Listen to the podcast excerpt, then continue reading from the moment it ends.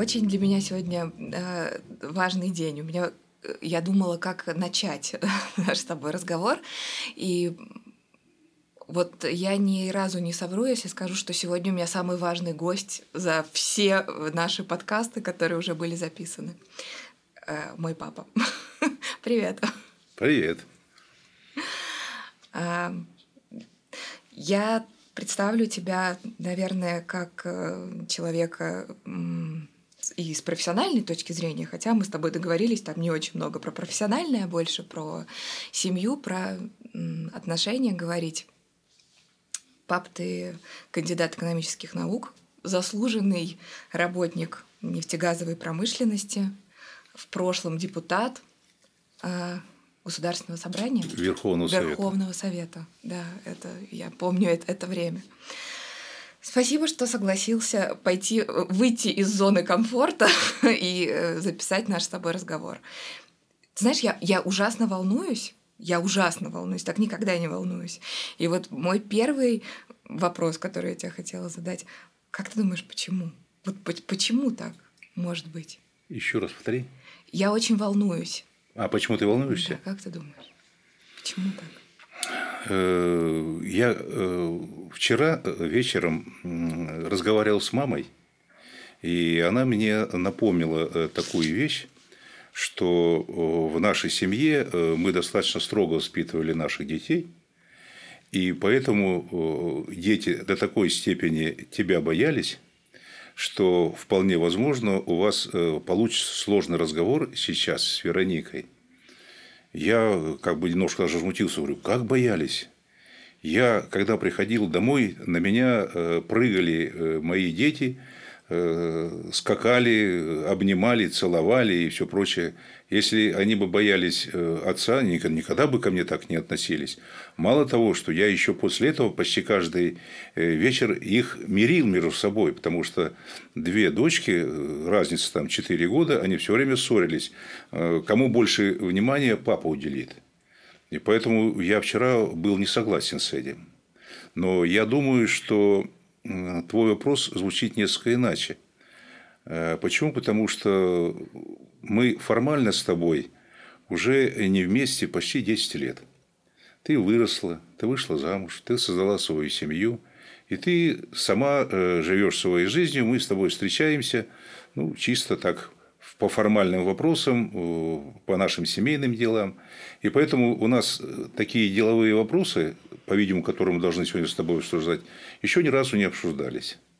И вот, по-видимому, сегодня э, ты хочешь задать, хочешь задать мне какие-то вопросы, э, которые ты не знаешь, как я на них отреагирую, э, пометуя того, что на самом, на самом деле в детстве у нас была какая-то такая прерогатива, что в семье есть главный, и главному надо относиться с уважением. Поэтому я понимаю так, ты боишься меня обидеть, а я уже ничего не боюсь. Поэтому задавай вопросы, те, которые у тебя есть. Пап, ну ты, конечно, чувствуешь. Ты понимаешь точно, что я, конечно, к нашей встрече готовилась. Я даже спрашивала моих подписчиков, кто, ну вот, читает мой блог, а, о том, о чем бы они спросили. Вот если бы так сложилось, или чем бы они порекомендовали мне спросить тебя. И ты знаешь, было так много ответов про то, что э, нет контакта с папой, девчонки писали, нет контакта с папой, и мы будем слушать, Вероника, ваш разговор, как бы, и, и представлять, что это я сама разговариваю со своим. И вот мне этого очень не хватало, потому что, правда, папа в жизни девочки играет колоссальную, феноменальную роль, и это, ну, в общем, когда я росла, это было не очень на слуху, эта информация, правда. Сейчас про это говорят намного больше. Но я могу сказать, что мне правда повезло, потому что я всегда знала, что ты меня любишь. Как я, откуда я это знала, мне крайне сложно э, вот назвать, да, что были какие-то ситуации, где там ты мне признавался в любви или же там пошел против себя во имя там моих интересов. Ну, наверное, такое и было, но как-то я не про это. Я просто всегда это чувствовала, что ты меня любишь. Я не знаю, что я на тебя похожа, что ты как-то гордишься, что я твоя. Вот это совершенно точно. Я с собой пронесла и, и до сегодняшнего дня. А, давай начнем не про нас с тобой, а вообще в общем и целом. Вот я себе собрала тут вопросы. А, хочется знать твое мнение. И первый вопрос тебе про женщин вообще. Ты же очень любишь красоту. Я это знаю. А, красивых женщин ты отмечаешь, говоришь о том, что там это красиво. А, если не красиво, обычно ты молчишь, конечно. Расскажи, пожалуйста, про женщин, которые... Вот какая она классная, красивая, привлекательная женщина. Не только с точки зрения внешности для тебя, но вообще. Ну вот если бы сейчас ты вернулся там условно в 25, да, и выбирал бы себе подругу, вот как бы ты выбирал? Что ты узнал? Вероника, с одной стороны вопрос очень простой, а с другой стороны очень сложный. Э, почему он э, простой? Ну, потому что каждый мужчина имеет свою точку зрения э, на то, нравится ему или не нравится.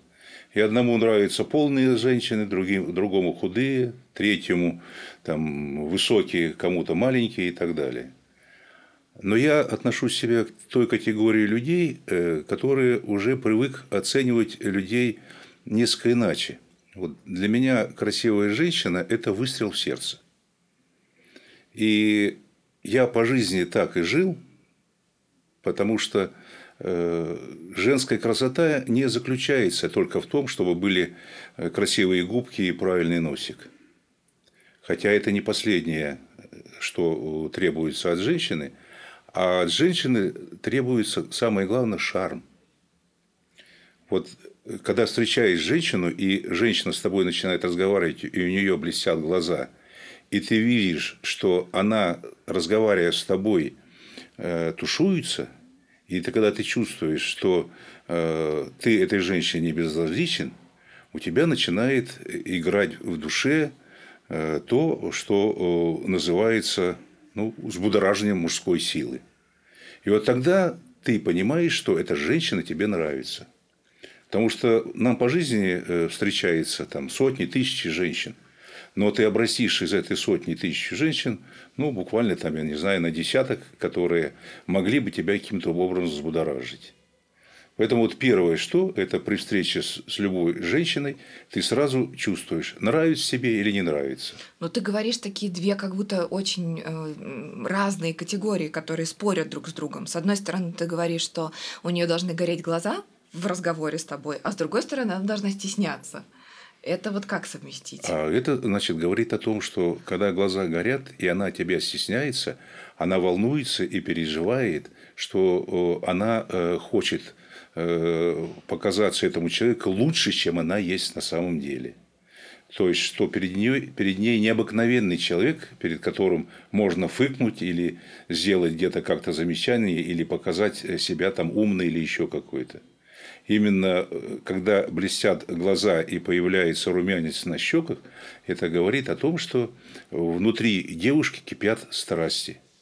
Не в смысле мы там говорим сейчас о страстях э, чисто человеческих, а в смысле того, что ты встретил э, противоположный заряд плюс и минус, когда они, встречаясь между собой, они начинают говорить уже на какие-то другие темы, э, которые просто так не обсуждаются.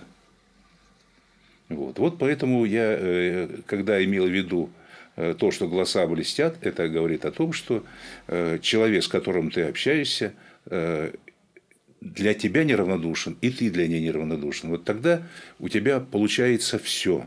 У тебя завязывается разговор вы находите э, общие темы для разговоров, вы можете э, часами э, смотреть один фильм и даже не молча и ничего не, не разговаривая, ничего не обсуждая, вы будете чувствовать, что тебе приятно с этим человеком просто находиться рядом.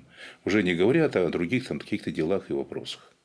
Ну, то есть получается, что, если очень коротко сказать, что ты сейчас рассказал, тебе понравилась та женщина, от которой бы ты почувствовал, что ты ей нравишься. Скорее всего, да. Но она а это, это я очень здорово чувствую. Да? Да.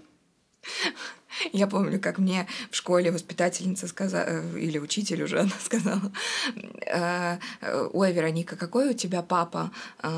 Э, как красивый мужчина, или как-то она там тебя, значит, обозначила, ты их поздравлял. Экстравагантный, Экстрав... наверное, ну, как, ну, как элегантный, или как-то он тебе, про тебя что-то такое сказала. И я помню, это был первый или второй мой класс, и на что я ей ответила, маме он тоже очень нравится. Да, мы потом долго смеялись, я а, рассказывала об этом. Я никогда себя не считал красавцем, но я всегда себя чувствовал э, сильным человеком, э, который имеет возможность, встречаясь с женщинами, с мужчинами, э, по крайней мере, показать, что я умею говорить, общаться, наблюдать, смотреть и делать выводы. А что касается мужчин, какой он для тебя настоящий мужчина? Что вот ты смотришь на него и говоришь хороший. Женщины мы поняли, которым нравишься ты, а мужчины? Ну, э, если я просто смотрю на мужчину, э, то я сходу про мужчину э, не могу сказать то, что я мог бы сказать про женщину. Несмотря на то, что женщина достаточно загадочная душа, а мужчина – это человек, который, которого сложно сразу вообще определить, на что он способен. Почему? Потому что настоящий мужчина никогда с самого начала себя не показывает, кто он есть. Для того, чтобы разгадать, кто такой мужчина, надо с этим человеком долго общаться и, в общем-то, оказаться в неординарной ситуации, чтобы понять, Э, на что он способен и что он может сделать в этой части. Поэтому для меня мужчина – это человек, э, который должен с детства себя готовить, первое, стать во главе э, своей семьи. Вот человек, который способен создать семью и сделать ее счастливой, это будет настоящий мужчина. А какой он? Кто способен? Вот я сейчас тебе об этом постараюсь сказать. Ведь не зря э, в русском языке женщина выходит замуж за мужчину. То есть она замужем, за мужем. Вот поэтому женщина должна быть спрятана за какой-то стеной, за каменной стеной, а впереди должен всегда стоять мужчина. И он ни в коем случае не должен позволять никому обижать ни своих родных, ни э, своих детей, ни, ни свою жену. Вот, это раз. Второе. Он должен всегда показывать пример в своей семье и вообще всем окружающим, что он такой человек, который э, имеет возможность постоять за себя. И если он ведет семью правильной цели, то и все э, члены семьи то же самое будут так же самое поступать. Вот в нашей семье, если ты помнишь, мы всегда старались жить по определенным правилам, и правила всегда э, у нас гласили «люби ближнего», «не обманывай никогда никого», «старайся слушать взрослых», старайся э, себя вести таким образом, чтобы не, опорось, не опозорить честь нашей семьи. У нас такое всегда в семье было – вот. И э, по большому счету э, мужчина – это человек, который, кроме всего прочего, должен всегда обеспечивать финансовую состоятельность своей семьи. Я не признаю тех мужчин, которые все время ищут отговорку, что сегодня не те времена, сегодня там рубль падает или доллар там повышается или еще что-то происходит, поэтому я не могу найти работу, я не могу работать, у меня ничего там не получается и все прочее. Настоящий мужчина должен всегда думать, как обеспечить свою семью. Вот ты, наверное, знаешь, как по жизни мы жили. Ну, мне, возможно, немножко повезло. Это долгий разговор, чтобы тебе там рассказывать. Но повезло. Но я в 27 лет стал уже э, главным инженером завода. А в 30 лет я уже стал директором Э, и все оставшееся время я уже ниже директора никогда не спускался. Потому что это стало моей профессией и моей специальностью. Директор – это такой же завода, к примеру, или какого-то предприятия. Это такой же отец, как в семье. То есть, ко мне шли мои работники, и я, как отец, с ними таким же образом общался. И это мне помогало потом и в семье себя так же самое вести – Но учитывая, что, по-видимому, я слишком много уделял э, внимания своей работе, я иногда э, был суров э, в своей семье и э, требовал, возможно, лишнее немножко от э, членов своей семьи, чем, возможно, должен был бы заниматься э, ваш отец. Это вот один из моих недостатков, которые, возможно, можно перечислить. А мужчина, по большому счету, должен, кроме того, чтобы заботиться о финансовом состоянии, о здоровье своих детей, о их образовании, заботиться о своих родителях, он, кроме всего прочего, еще должен думать и о будущем. Потому что главная задача в семье, если я правильно понимаю вопрос, мужчины не чисто физическом состоянии, а мужчина в части того, кто он есть, его задача – обеспечить будущее для своей семьи. А для этого э, достаточно сложно э, предпринимать меры тому мужчине, который, э, создав семью, начинает их воспитывать детей. Воспитание детей заключается в том, что им первое надо дать физическое развитие, дальше культурное развитие, чтобы дети к чему-то стремились. Потом, чтобы дети могли правильно выбрать свое будущее, им нужно советовать и подсказывать, какие бы вы цели хотели создавать и какие цели вы бы хотели э, дальше э, добиваться и как добиваться. Потому что дети в малом возрасте, к сожалению, не всегда э, правильно ставят цели и не всегда правильно идут пути. Поэтому дело взрослого мужчины, да и, мамы тоже, наверное, подсказывать детям правильно направлениях своей цели. Но я не помню, чтобы ты когда-то давил на меня и что-то говорил, подсказывал что-то директивно, скажем так. То есть вот в этом смысле э, я, я, я чувствовала полную свободу правильно. выбора. Вот, ты правильно обратила внимание, Вероника. Потому что не дай бог в семье попытаться кому-то э, что-то навязывать. Если ты пытаешься человеку что-то навязать, человек сразу замкнется и не будет э, перед тобой открытый. Поэтому ни в коем случае не физически нельзя детей наказывать, не пытаться им навязать свою точку зрения. Убеждай. Вот мы старались по жизни с вами жить таким образом, чтобы вас можно было э, убедить в принятии того или решения. И вы спокойно к этому относились, и я считаю, что вы молодцы, хорошо учились, выучились, слава богу, получили образование и трудитесь э, в свое удовольствие. Пап, у тебя же четверо детей. Да. Тебе сейчас 70 лет, я поздний ребенок у тебя. А, как ты думаешь, ты был разным отцом для каждого? Или все-таки ты единый, как бы, да, ты не чувствуешь, что ты а, как-то по отношению к каждому был ну, другим? Э, для каждого мужчины трагедия, когда возникает вторая семья, и в первой семье остаются дети. Потому что ты детей любишь одинаково, что от первой семьи, что от второй семьи. А здесь случилось э, непоправимое, когда вот э, произошел, произошел такой случай. И, естественно, когда вот это все случилось, я очень долго переживал. Но главный мой принцип жизни. Для меня любимые дети все – что от первой семьи, что от второй. И поэтому, когда мои вторые дети подросли, мы сразу со своей женой забрали сначала сына к себе. Ну как забрали? Приглашали, он приходил в гости твой? Нет, он, он жил у нас. Он ну, жил, да, да. Э, поступил в институт, жил э, и учился в институте.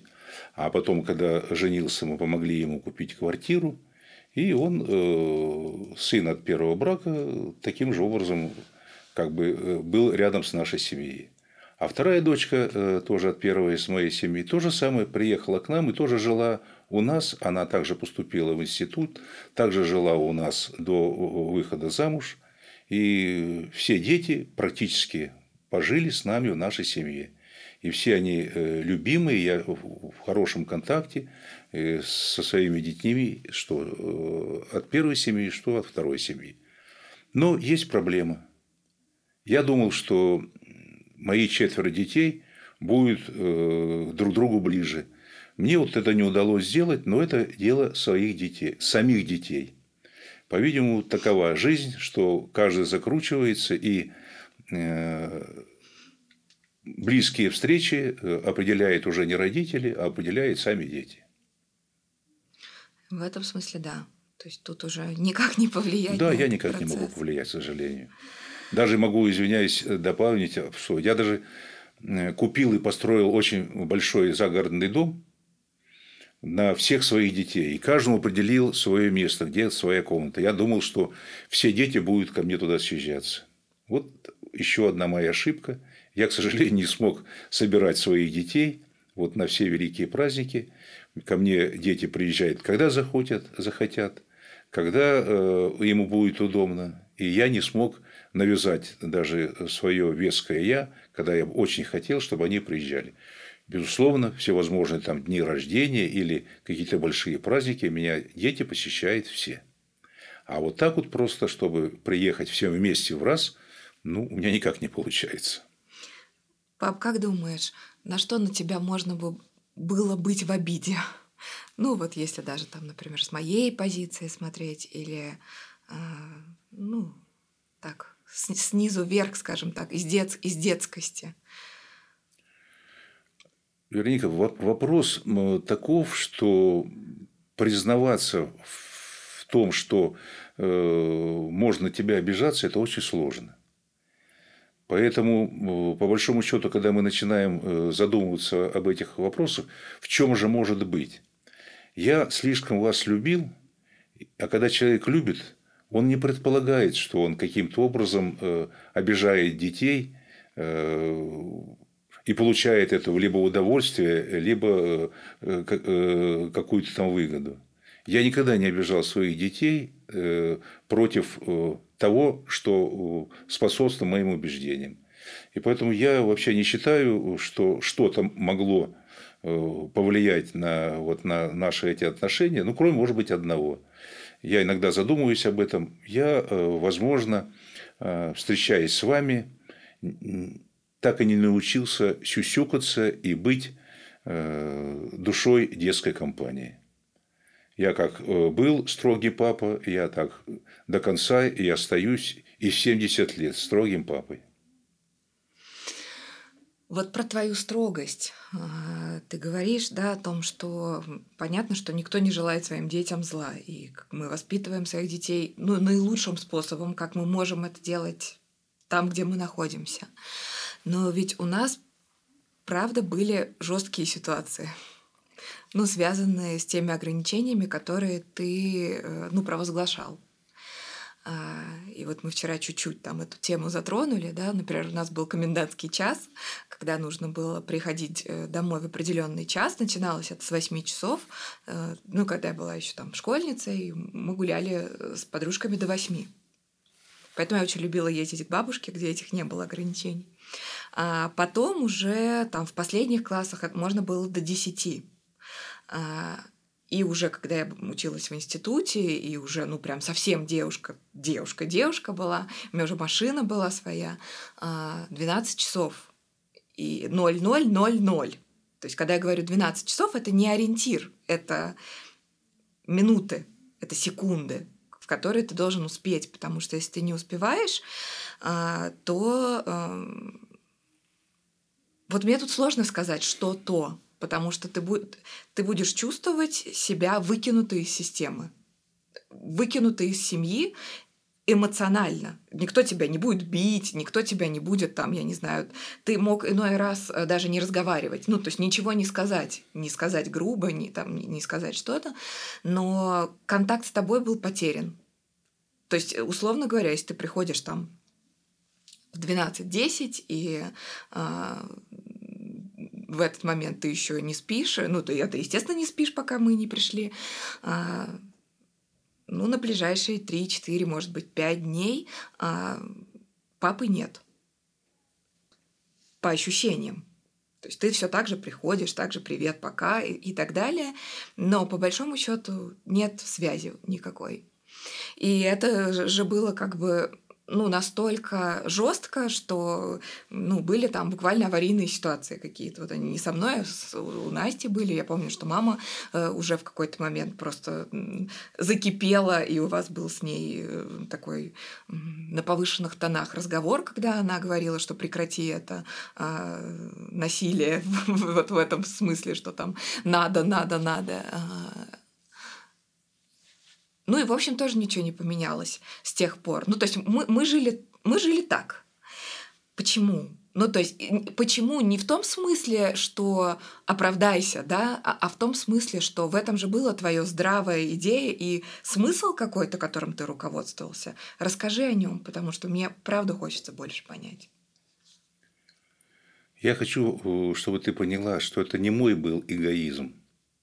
Просто уже даже в те годы я отлично понимал, что такое для э, девочек э, их будущее. И я видел, сколько девчонок портились еще будучи школьницами. То есть э, многие девчонки начинали курить, встречаться с мальчиками, вести себя непотребно в компаниях и так далее, и так далее. Ты не добавила еще то, что очень многие школьницы заводили себе компании, ну, которые никому не пожелаешь. И поэтому, естественно, когда э, я ставил эти все вопросы, то я эти ставил вопросы по одной простой причине, что я где-то э, из жизни, где-то от своих знакомых, где-то от своих друзей, я встречал многие вот такие случаи, когда дети, выходя, входя в уже взрослую жизнь, уже становились маленькими женщинами или там маленькими мужчинами, которые могли э, вести себя неправильно по жизни. И исправить эту ситуацию уже в жизни было очень сложно. Потому что то, что закладывается там до 15-16 лет, потом очень трудно, трудно вывернуть. Вернуть что-то назад. И поэтому я был твердо убежден, что, по крайней мере, вот эта э, жесткая постановка вопроса, что э, вы можете находиться э, на улице или без досмотра взрослых, вот когда вы маленькие, там, как ты говоришь, до 8 часов, а уже потом, по-моему, не до 10, все же до 11 было, а когда уже там взрослые стали, до 12 часов. Для меня это было как бы вопрос принципиальный, что я тогда знал и представлял, что, по крайней мере, мои дочери не попадут в какую-то плохую компанию, и их там никто не обидит. Мы вчера с мамой вспоминали тоже этот случай, и она мне рассказала, напомнила даже, не рассказала о том, что э, вот твоя старшая сестра э, Настя в свое время э, даже плакала от этого. Почему? Потому что она где-то была на какой-то встрече, ну, я имею в виду там, с друзьями, с подружками, и был сильный дождь, и она что-то задержалась, это была пробка, и она в дождь возвращалась, и пришлось ей нарушить, нарушать там правила дорожного движения, и она э, примчалась домой там минут на 10-15 позже, чем, чем положено, то есть в первом часу ночи. Вот. А ты, мол, как она мне рассказала, сидел дома, насупившись бровями, и ждал, когда она приедет. Вот, и она пришла, и когда начала рассказывать, что я вот опоздал и все, все прочее, ты что-то на нее фыкнул, и она заплакала. Ну, если э, подходить чисто по-человечески, конечно, я не прав. А если говорить в общем, то я считаю, что в любом случае родители должны следить за своими детьми. Неважно, там, в 12, в час или в 2 – Э, нам нужно, пока дети малые еще, к сожалению, не э, обрели твердую уверенность и правильность своего поведения, все же э, осуществлять контроль и подсказывать им их, их правильность поведения. И поэтому вот эта вот моя принципиальность, вот, с одной стороны, она жесткая, но с другой стороны, я не хотел вам плохого, я хотел только хорошего. Вы сейчас, став взрослыми, будете воспитывать своих дочерей, будем так говорить. И я посмотрю, как вы будете действовать. Я, ну, процентов на 80 уверен, что и вы также будете контролировать своих девочек, как и я. хм, что это сейчас? Самосбывающееся пророчество? Что это Но мне так кажется. Ну хорошо. Потому что ничего в этом плохого нет. А, ты можешь вспомнить какие-то моменты, может быть, о которых я не знаю, или, может быть, о которых я знаю, а, когда ты чувствовал, что вот сейчас я люблю свою дочь, сейчас я ее люблю, вот я горжусь, или вот это вот Почему я заменила чувство люблю на горжусь? Потому что я знаю, что ты... Тебе сложно говорить о любви, в принципе, вообще, а, о своих чувствах. Но э, о признании ты говорить можешь. И мне кажется, что внутри тебя где-то эти понятия рядом находятся. Э, я могу сказать, когда я знаю, что ты от меня был в восторге, вот в том смысле, что ты, ты, ты прям кайфовал. Э, я, когда была маленькая, была такая артистичная девочка, и я пародировала разных э, там артистов каких-то, да, и вот у меня особенно хорошо получался Владимир Жириновский.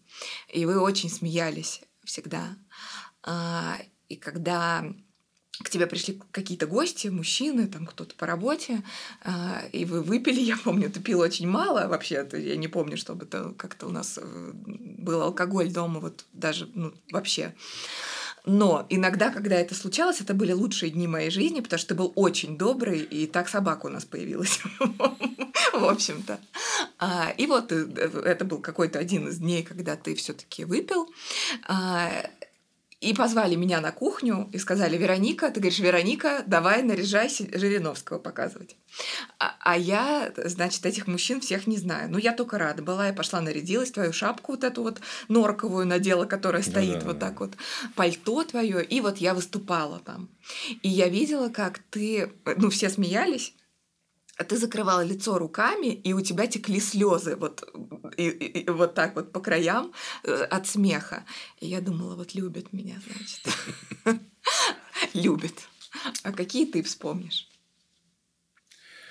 Э, Вернее, сложно э, вспоминать такие случаи, но я хочу тебе сейчас сделать комплимент. У меня есть очень хороший друг – сейчас не очень любят об этом вспоминать, но э, я его, так сказать, называю олигархом. То есть тот человек, который смог заработать большие деньги э, в России, вот, и сейчас уехал э, в Англию, живет там. Но я с ним постоянно в хороших контактах. Он часто приезжает сюда, в Москву, мы каждый раз с ним встречаемся. И Первый человек, который стал делать комплименты тебе, это вот был э, мой друг, его зовут Борис Иванович. Вот, и он всегда э, говорил, что из тебя будет толк. И он всегда именно подчеркивал э, твои лучшие качества жизни, которые ты владеешь. Ну, он до сих пор всегда интересуется твоим как бы жизненным путем и всегда спрашивают, как Вероника. Вот я всегда рассказываю о том, что у Вероники все, слава богу, хорошо. Вот, и поэтому э, лучшая оценка э, тебя – это человек, который умеет зарабатывать большие деньги, э, дал тебе оценку тогда, когда ты еще была девчонкой, когда ты только еще начинала свою деятельность. И вот он до сих пор э, интересуется тобой и всегда э, уверенно говорит, что вот из нее толк получится. Он, вот он, он сразу в тебе усмотрел это все. Ну и второе, я обратил внимание, потому что для меня было очень важно, это ваше физическое развитие. И поэтому я э, старался по возможности каким-то образом вас переключать, чтобы вы еще и были здоровыми у меня детьми. Если ты помнишь, мы э, несколько лет с тобой, э, я сам лично садился в машину и ездил с тобой на тренировки на стадион «Динамо», где ЦСКА. ты... Как? ЦСКА. ЦСКА, извиняюсь, да, ЦСКА. Где ты э, играла в теннис, а я, как хороший отец, сидел, тебя дожидался. И поэтому... Да, это было каждые выходные. Да, лет. и мне это было приятно, и нисколько не было мне в тягость. Так же, как я сегодня, вот э, если у меня бывает такая возможность, я вожу своего внука на горные лыжи. Почему? Потому что э, для меня очень важно, чтобы человек, который себя развивает физически, он приобретает лучшие качества человека, который э, будет в жизни победителем.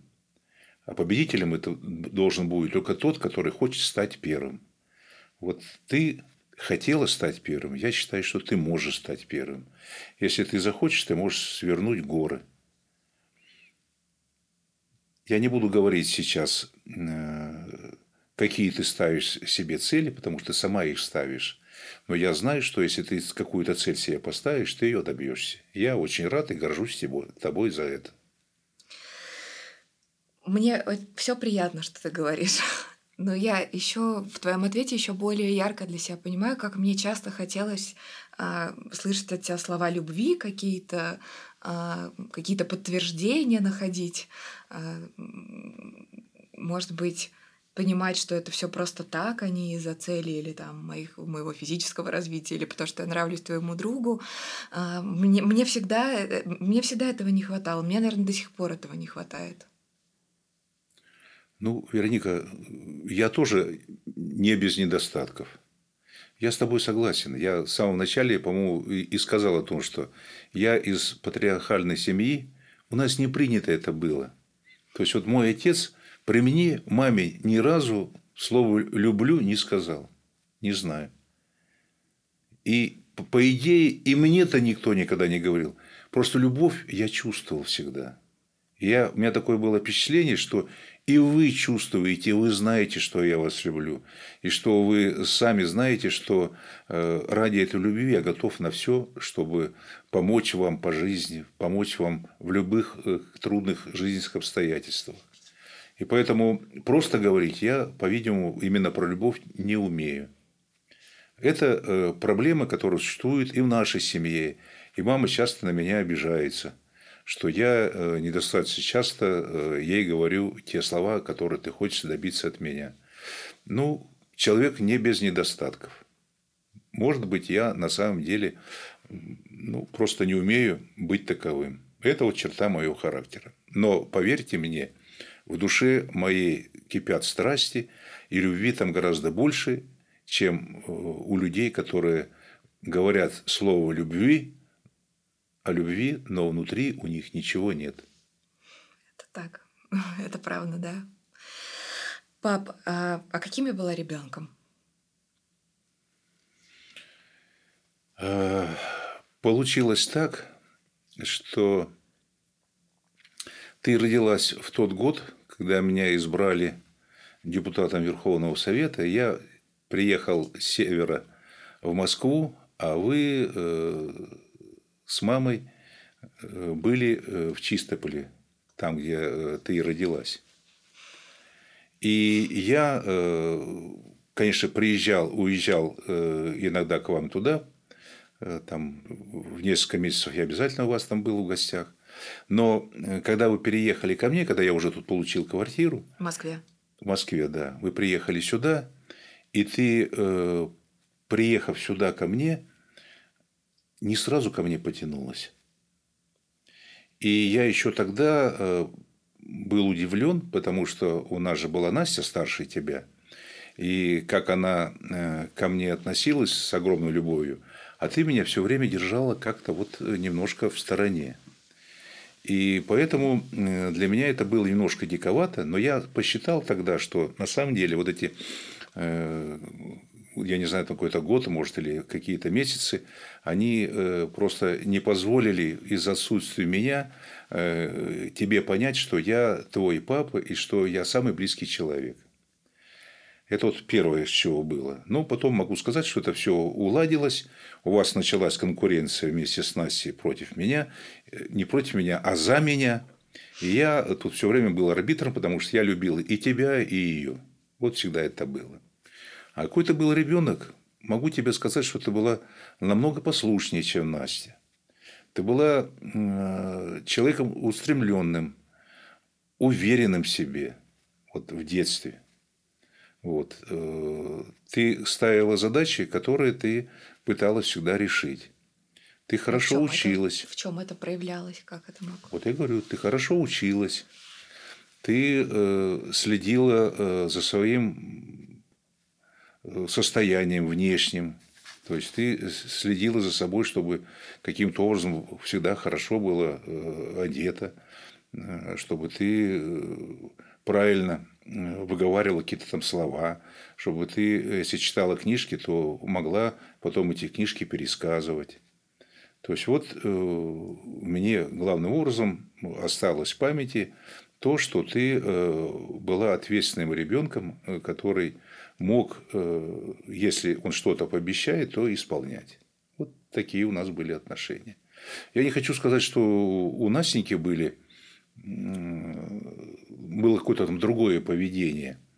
Но Настя немножко была попроще в части того, что ей хотелось, но она, ей не всегда удавалось что-то делать.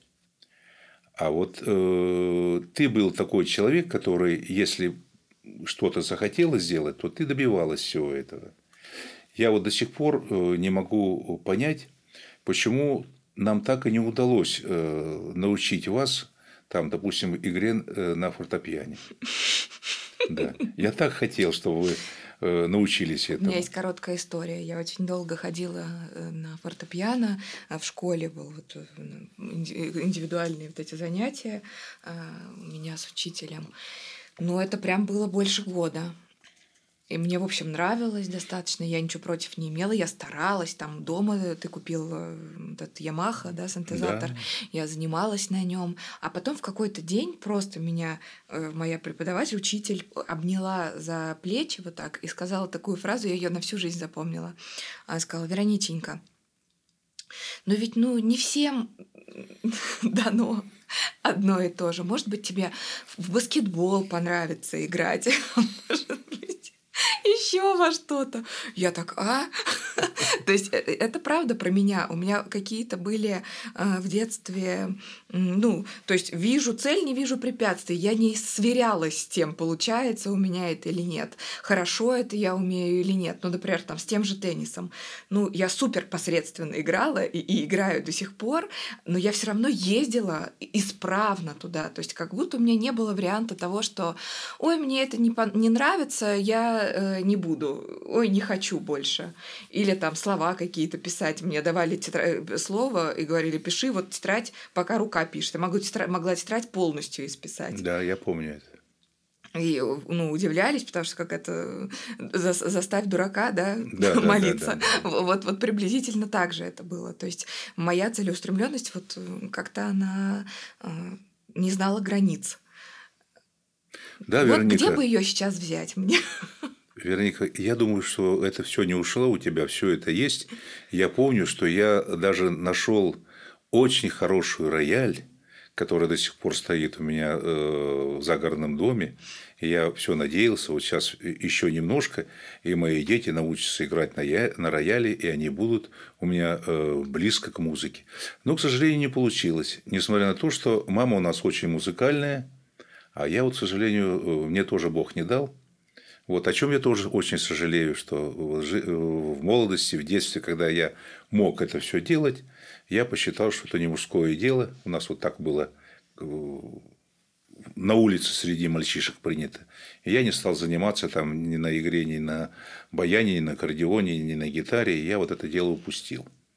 Вот. Вот э, знаешь, еще какой вопрос у меня. Я о нем задумалась, когда мы там поехали, наверное, во Францию, когда девочке было совсем еще там мало, несколько месяцев или год. И, и, и вот мы, да, с этим режимом ребенка утром проснуться, покормить, погулять, потом днем уложить, потом, ну вот, вот это вот все понятно, как с маленьким ребенком.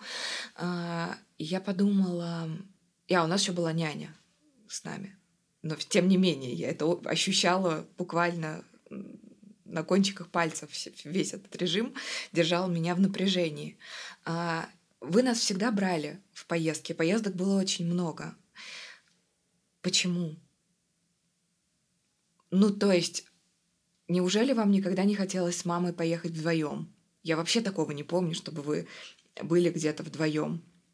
Вообще не помню. То есть мы могли уезжать к бабушке, но тогда мы ехали с мамой, и ты оставался в Москве. А, Потом, когда я была взрослая девочка, мы, я с тобой увязывалась в, комен, в командировке постоянно, и ты меня возил везде с собой. Мы были с тобой на Кипре много раз, а, там еще где-то, я уже не помню, на Украину ездили. Ну вот, в общем.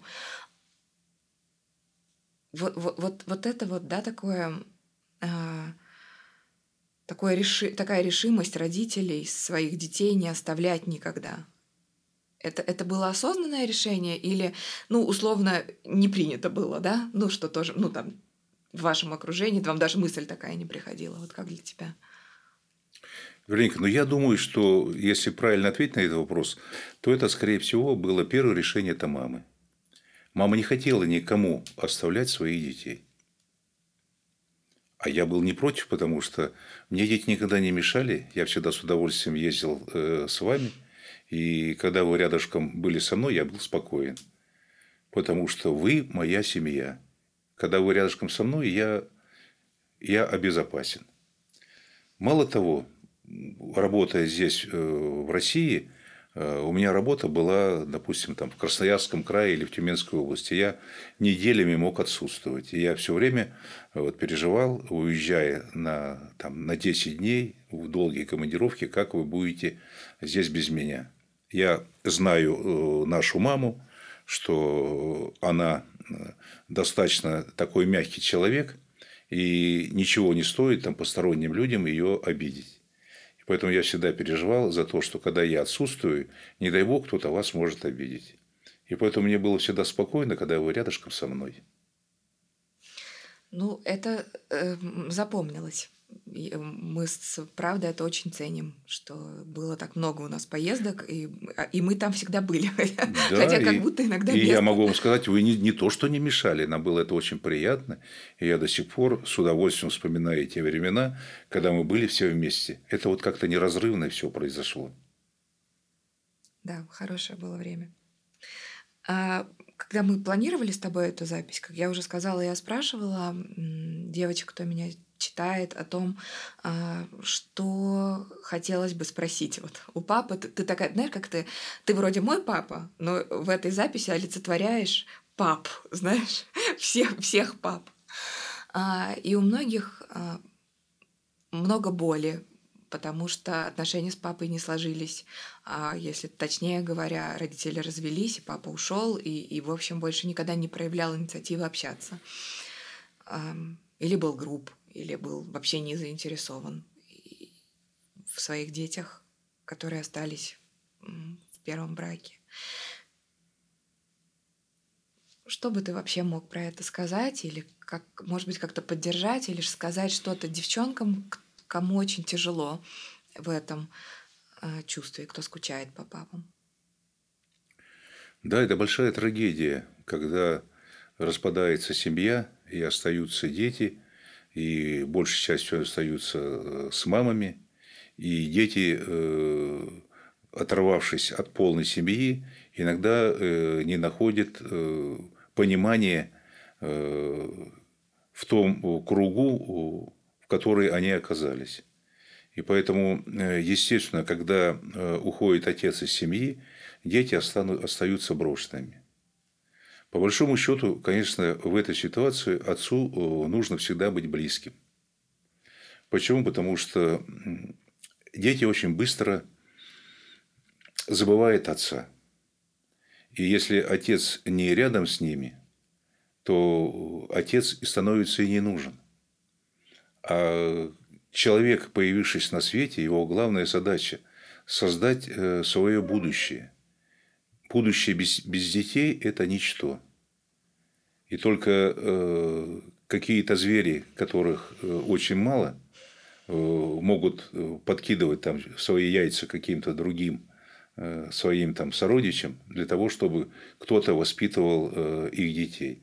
А человек предназначен для того, чтобы по большому счету родить детей, воспитать детей и создать будущее для себя – Потому что неправильная поговорка тогда, когда э, задают вопрос, а зачем тебе дети? Для того, чтобы кто-то тебе подал там стакан воды.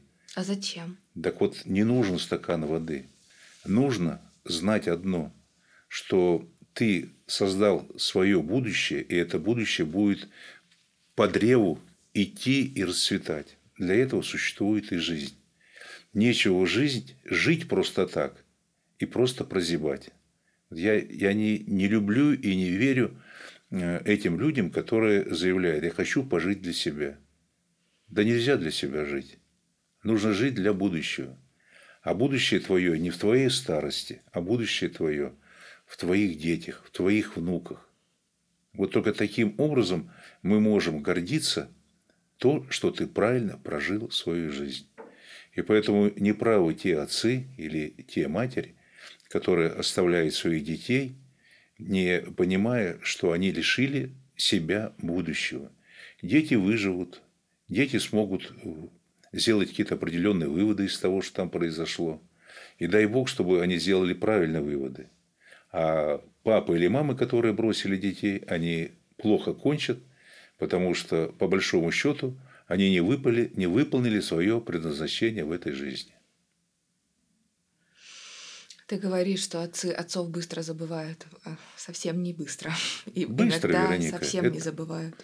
Э, быстро забывает. Почему? Потому что нам часто показывают фильмы, э, книгах пишут о том, что хоть какого-то бы отца взять, хоть какой-то, чтобы папа там был и все, все прочее. Это чисто художественный вымысел. Души требуют любви. А если просто биологический отец есть, а любви нету, это что сосед по коммунальной квартире. То есть даже если отец в семье, но он не любит, то... Ну, я не могу отвечать, э, если человек живет в семье, он не любит, потому что ну, это против воли человека. Его воля, если он родил своего ребенка, то у, у, у него должна поселиться любовь между, любовь между своими душами. А я говорю, что если человек ушел из семьи и забыл эту семью, вот э, он э, поступает против воли своей и предназначения своей жизни. Ты не нужен сегодня Творцу, если ты не создал человека подобного себе и не воспитал и не дал ему жизнь. Ты прожил просто свою жизнь ну, беспечно. Ну, грубо говоря, э, для чего мы кушаем?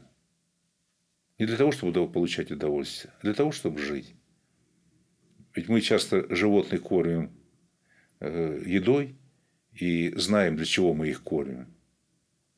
А э, в жизни человека задача не просто прожить ее, чтобы только питаться там вкусно или хорошо и развлекаться, а для того, чтобы совершать э, жизненные подвиги, родить детей, развить их, этих детей, чтобы появились внуки, правнуки и так далее. В этом заключается и жизнь человека не слишком утешает тех, кто остался без отца, а, без отца и кто по нему это, это страшно. Но это страшно, когда э, дети остаются без э, отцов или матерей. Но я считаю, что вот в этой ситуации, когда э, родители осознанно это все делают, это больш... они берут большой грех на себя. Потому что по жизни, по жизни – человек создан для того, чтобы себя откормить и потом спокойненько уйти в небытие. Человек – это пустышка. Вот не зря же говорят, что бывает пустоцвет. Вот и человек, который э, родил своих детей, но не воспользовался этим цветом, он пустышка. Вот для меня э, такое отношение к тем людям, которые бросают своих детей. Спасибо, что делишься. Какой у тебя план? Что бы ты хотел еще сделать а, в своей жизни? Что у тебя в ранге мечты?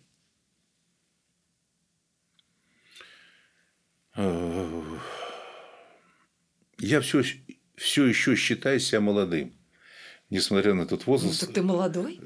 Конечно. Когда тебе станет 70 лет, ты сама скажешь, какой ты молодой, какой ты не молодой. Ну, первое я не знаю, чем я еще смогу пригодиться своим детям и своим внукам. Я понимаю, что я э, не могу вам навязывать свою точку зрения, свое мнение. Но я всегда твердо убежден, что моя задача, даже если вам не интересно, я высказываю свою точку зрения, а вы делаете, как хотите. Я, главное, высказал, а вы как хотите, так и делаете. Поэтому первое, если вам потребуется какая-то э, моя моральная поддержка, я всегда готов оказать вам или своим внукам, или своим правнукам. Это первое. Вот. Второе, я достаточно долго трудился по этой жизни. И, безусловно, э, все время создавал определенный и финансовый капитал. Я бы очень хотел, чтобы э, те мои труды, которые я э, все же совершал, потом в конечном итоге достались э, моим детям, и чтобы они приумножили это все. Это второе. Ну и третье, это вот на закуску. Мне бы очень хотелось, ну, первое, решить еще одну задачу, которая, наверное, не у всех, но у многих она есть. У нас есть э, такая поговорка «вход рубль, а выход два». Я вот со своим характером и со своим жизненным опытом э, много что по жизни сделал очень хорошего. Ну и, по-видимому, кое-что я сделал, когда хотел что-то хорошее сделать, сделал неправильно. И вот эти неправильные вещи, они мне до сих пор еще преследуют. И мне бы хотелось как можно скорее э, сделать таким образом, чтобы закончить эту эпопею, что те вещи, которые я делал неправильно э, вот в этой жизни, закрыть, чтобы э, эта проблема от меня ушла, по большому счету. То есть освободиться от тех неправильных решений, которые я в свое время совершал. То есть убрать чьи-то обиды, кто на меня обижается, э, рассчитаться э, со своими там кредиторами, к примеру, или кому я там где-то остался должен, где-то как-то что-то. Ну и последнее, так как я себя считаю еще способным на многое, а я считаю, что человек до тех пор э, будет жить, пока он нужен нашему Создателю, я бы очень хотел, чтобы мне еще в жизни представилась возможность создать какое-нибудь хорошее дело для себя, для молодых э, людей, для страны. У меня есть э, мысли, есть желание, что придет время, я еще смогу быть полезен и создать еще новые дела. Я, конечно, уже не буду стремиться возглавлять какое-то дело, но быть одним из главных советников и помочь э, людям свершить великие дела я еще способен. Поэтому это вот последнее мое желание в смысле творческих своих э, устремлений, это э, поучаствовать еще в решении э, огромных задач. Несмотря на то, что, Вероника, могу тебе сказать, что я уже в этой жизни очень много что совершил, и мне не стыдно за свою жизнь, но мне бы очень хотелось еще сделать то, что не удавалось многим. И я надеюсь, что Господь Бог мне позволит это все сделать. И тогда я буду полностью удовлетворен этой жизнью. Спасибо, пап. Пусть все у тебя сбудется обязательно. Я, честно говоря, не сомневаюсь в том, что все реализуется, что ты на самом деле хочешь. А, как-то мы логически подходим к концу с тобой беседы. И ты знаешь, она такая получилась непривычная немножко для меня, потому что мы обычно какие-то про смыслы, про чувства, да, говорим. А все-таки ты человек более четкий такой, да, и который больше говорит на уровне э, размышлений, чем переживаний. А, но я, правда, знаю и уверена на сто процентов, что за этими э, размышлениями очень много чего стоит. У меня нет никаких в этом сомнений. Может быть, и у тех, кто нас послушает, им тоже удастся это увидеть и услышать, что далеко не все звучит в словах. Спасибо К сожалению, тебе. это именно так.